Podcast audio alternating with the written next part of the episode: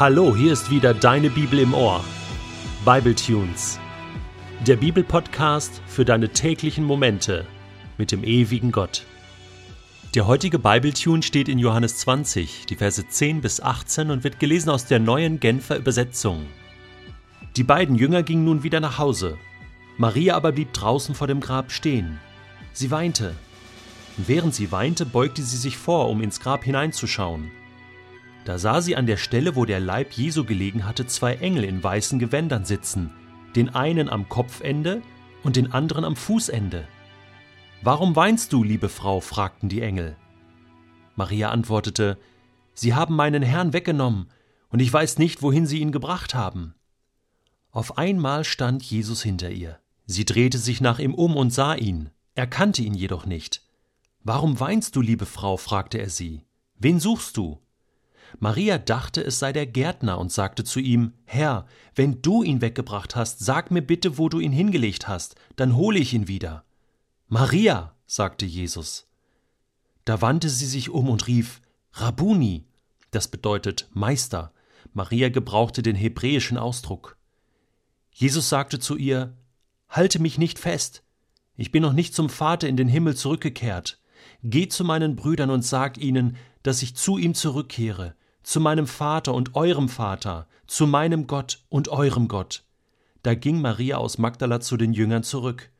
Ich habe den Herrn gesehen, verkündete sie und erzählte ihnen, was er zu ihr gesagt hatte. Der heutige Bibeltext hat eine ganz große Bedeutung in meinem Leben.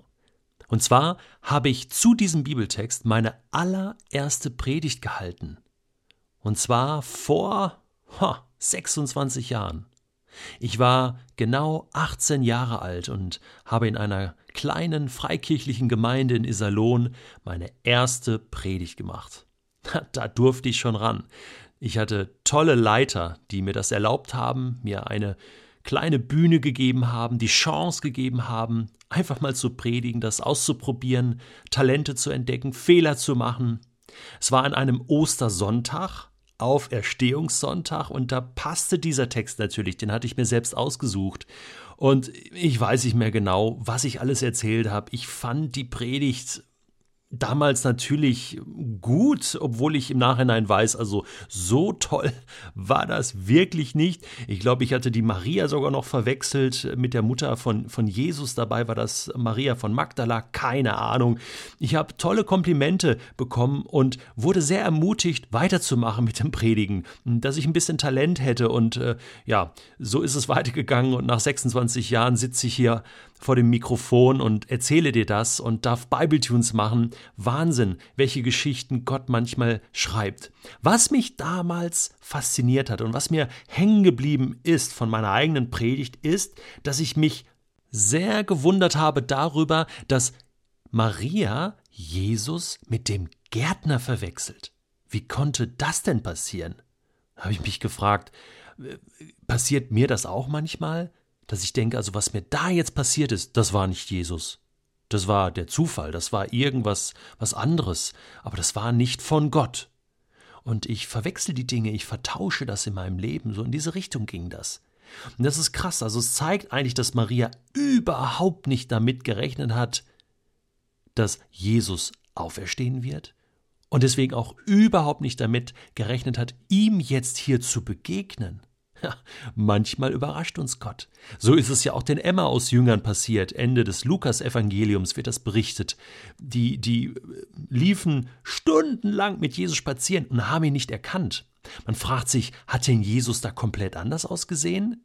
Ich glaube nicht, denn die Jünger sagen ja nicht später, oh Jesus, du siehst ja äh, krass anders aus, wir haben dich ja gar nicht wiedererkannt, sondern sie haben gar nicht damit gerechnet, dass er kommt. Das ist der Punkt. Jesus war ja auch noch nicht verherrlicht in dem Sinne. Anfang der Offenbarung wird Jesus ja beschrieben mit äh, leuchtend weißen Kleidern und Feuer in den Augen und so weiter. Also Jesus, nee, sah wie ein ganz normaler Mensch aus. Deswegen auch die Verwechslung mit dem Gärtner hier an dieser Stelle. Und der Punkt, der entscheidende Punkt ist der, Jesus spricht dann Maria an. Und das hat mich schon immer fasziniert. Er sagt einfach nur Maria. Und irgendwas in der Stimme, irgendwas in der liebenvollen Art, wie er Maria von Magdala anspricht, muss bei ihr geklingelt haben, eingehakt haben, so nach dem Motto, so spricht mich nur einer an, und zwar der Gottessohn. Und plötzlich schnallt sie, das ist ja der Messias, das ist der Meister, der Rabbi, Rabuni. So spricht sie ihn an. Übrigens, die ganzen Spekulationen, die es da gibt, um diese Freundschaft zwischen Jesus und Maria von Magdalena.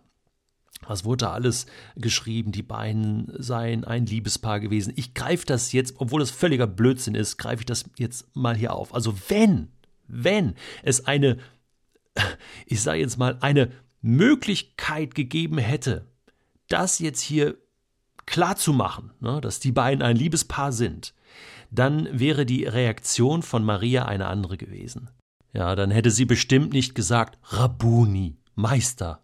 Hey, dann hätte sie gesagt, Schatz, da bist du ja endlich, ne? Ich dachte schon, du seist tot, jetzt können wir ja doch heiraten und Kinder kriegen, ne? So wie das immer behauptet wird. Ja, und Jesus hätte auch nicht gesagt, du, rühr mich nicht an, ja, oder halt mich nicht fest, sondern er hätte gesagt, ja, Maria, ja, jetzt werden unsere Träume endlich wahr und, und wir können ewig leben und kriegen äh, tolle Gottessöhne oder keine Ahnung. Das geht völlig an der Realität der Auferstehung vorbei. Maria war eine Jüngerin von Jesus wie viele hunderte andere. Sie hatte ihm viel zu verdanken. Sie hatte ein neues Leben bekommen. Und dass er jetzt auferstanden war, das haute sie um. Und natürlich reagiert sie emotional, fällt ihm um den Hals, als sie ihn erkennt. Noch wahrscheinlicher ist sogar, dass sie niedergefallen ist und ihn angebetet hat, ja, zu seinen Füßen.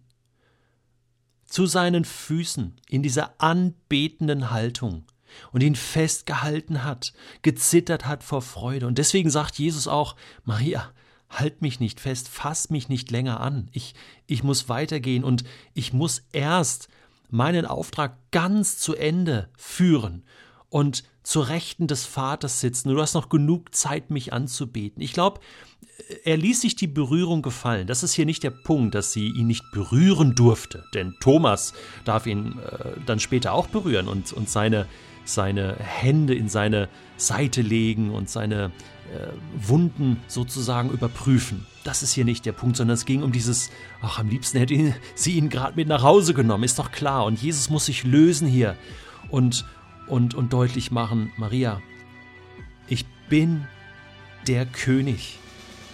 Ich bin anbetungswürdig, aber nicht nur du sollst erkennen, wer ich bin.